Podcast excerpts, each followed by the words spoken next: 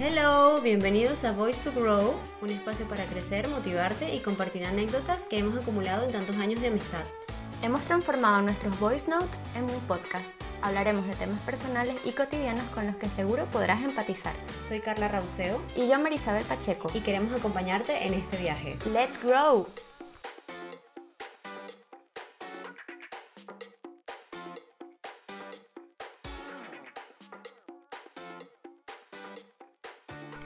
Muy buenas, bienvenidos a otro episodio de Voice to Grow. Tenemos una anécdota que contar de este episodio. Ya lo habíamos grabado y bueno, el audio no estaba precisamente como nos gustaba.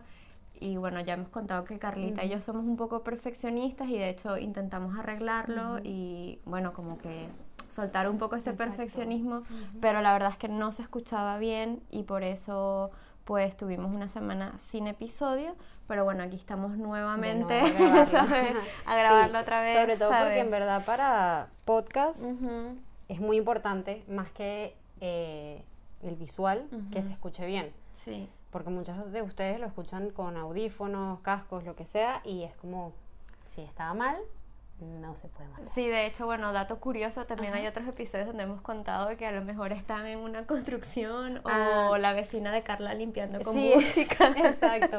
Pero eso es algo normal. Claro. O sea, eh, no, o sea, es inevitable que se cuelen. Nosotros no tenemos un Exacto. estudio de grabación y es inevitable que se cuelen sonidos.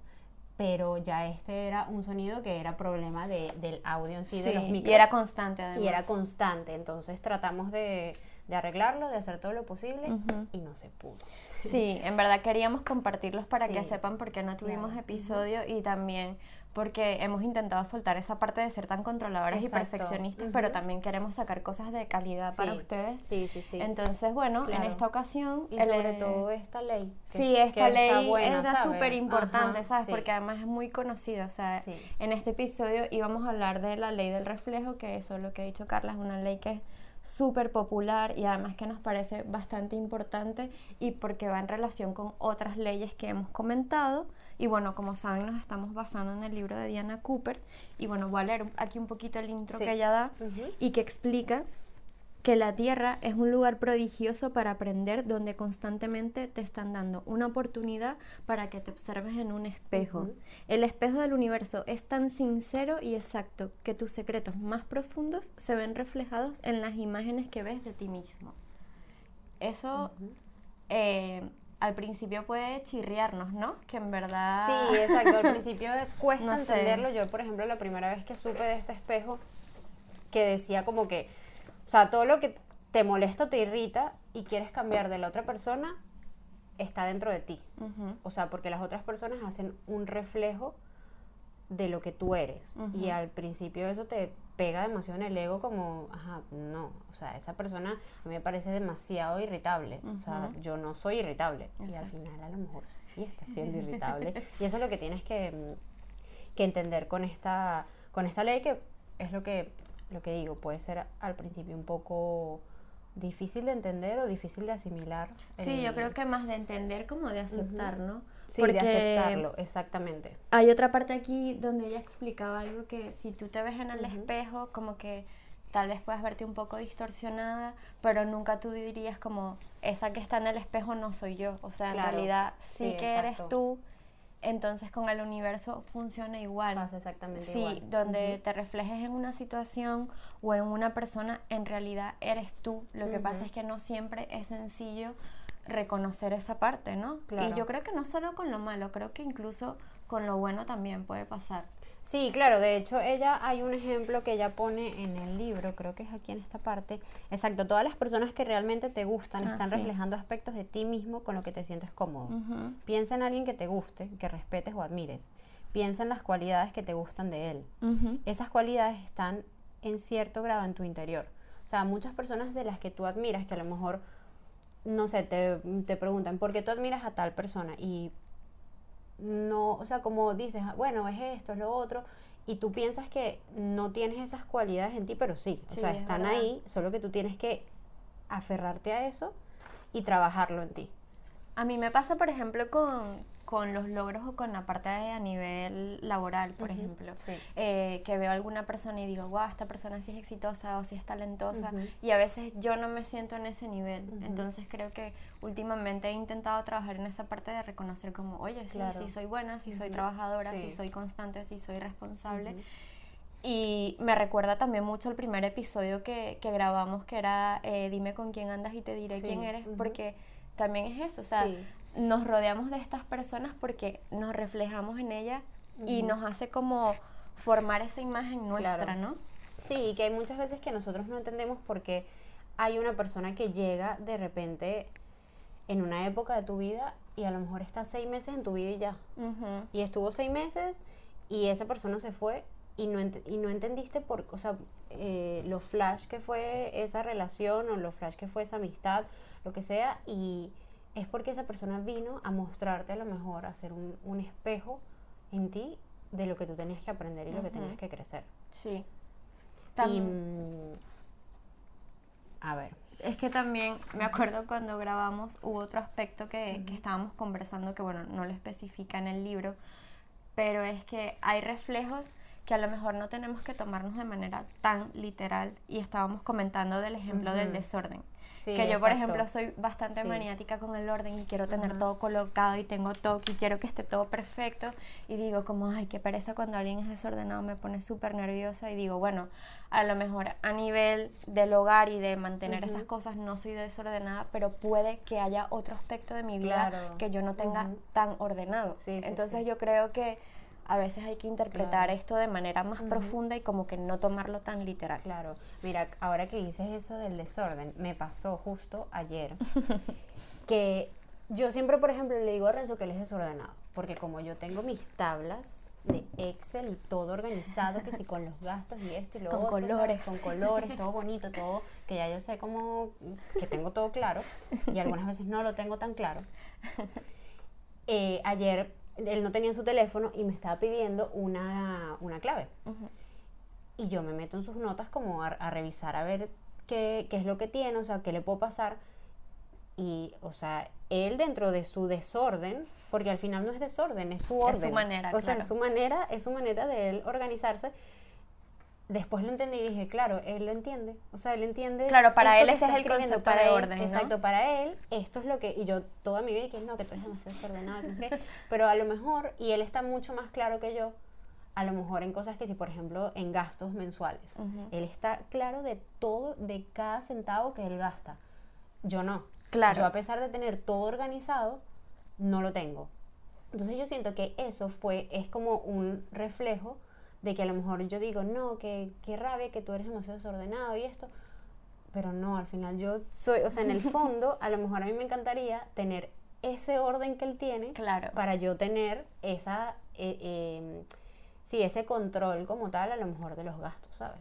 Es que también creo que habíamos conversado un poco de que esta ley, más allá de un reflejo, también es una ley que sirve a modo de lección, ¿no? O sea, como eso, que tengo que aprender yo de esta persona o que tengo que aprender de mí mismo.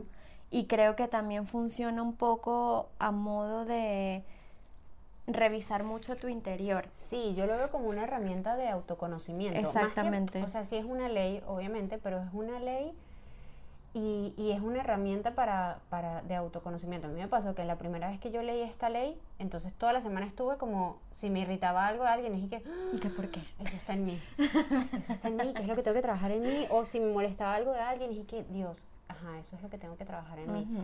Y, mm, y eso está bien porque empiezas como que un proceso interno Ujú. de reintrospección, de verte y, y eso al final te ayuda a mejorar, Sí, te totalmente. ayuda a mejorar. Eso tienes que luchar contra ese ego, lo que te Ujú. digo, que es difícil de aceptar como, no, pero es que yo no soy así.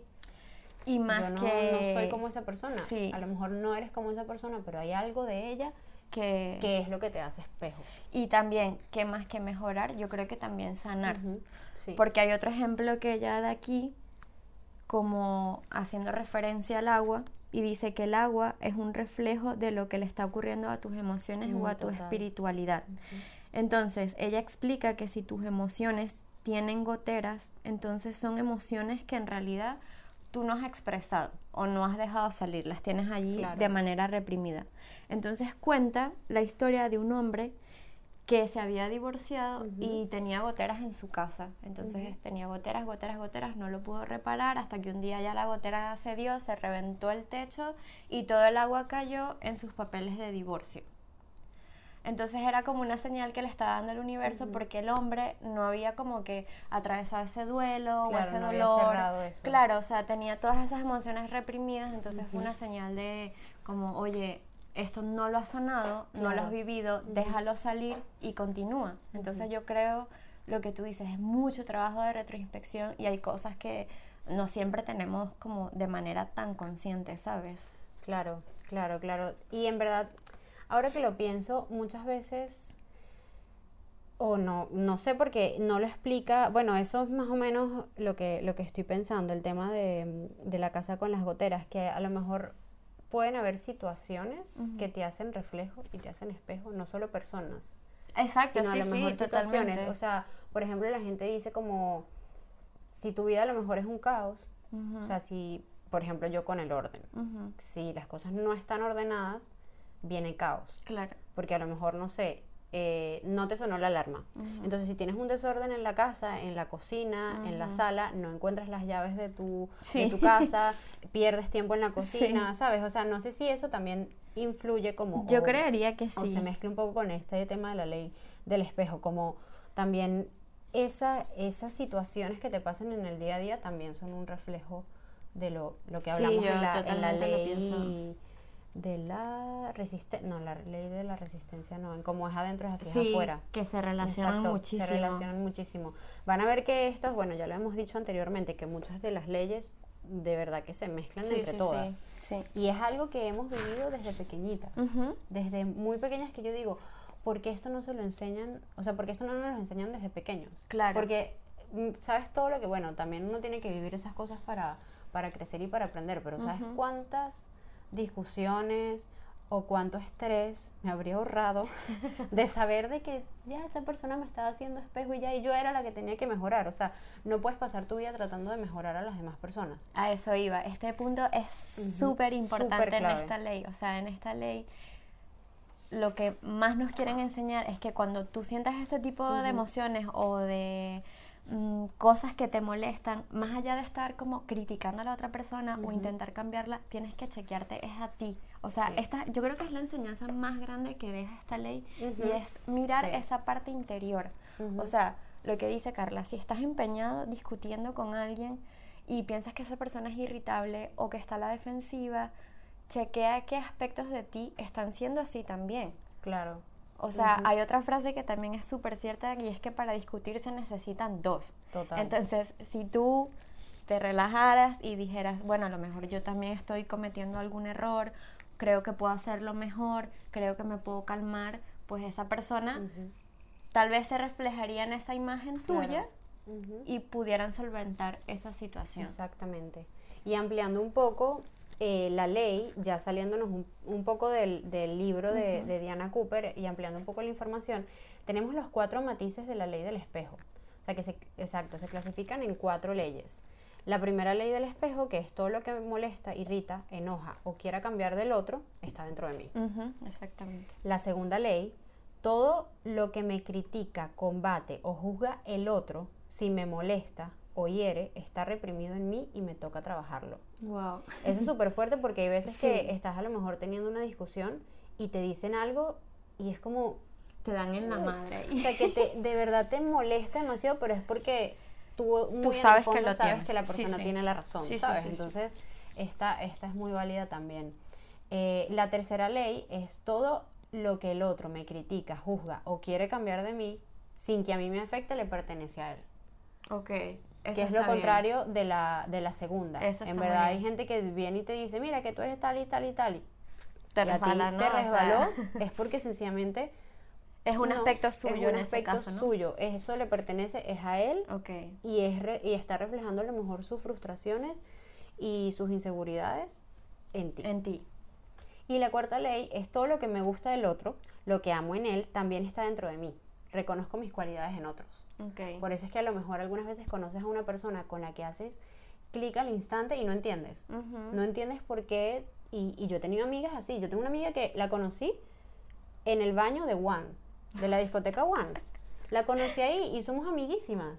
Son- somos súper amigas y la conocí ahí De la nada, ¿sabes? de la nada, ¿sabes? Porque yo estaba que sí, no sé, pintándome la boca, lo que sea, y ella estaba ahí eh, hablando con otro amigo, lo que sea, y me preguntó algo, lo que sea, y empezamos a ser amigas, y todavía hoy en día, después de, eso fue en el 2008, yo graduándome del colegio, después de 12 años, Wow, 11, un montón. sí, 12 años, todavía seguimos siendo amigas. Y nosotros hicimos clic y no me preguntes por qué. Fue algo Ah, que pasó. Fue algo que pasó y ya porque yo reconocí en ella cosas que me gustaban de mí. y ya, Claro, ¿sabes? sí, esa parte también. Sí, sí, sí. Por eso creo que incluso en el libro también lo menciona, que en verdad la ley del espejo puede funcionar como de dos maneras, ¿no? Sí. O sea, una manera que es esa de, de que sí hayan cosas en tu interior, ya sean buenas o O malas, malas.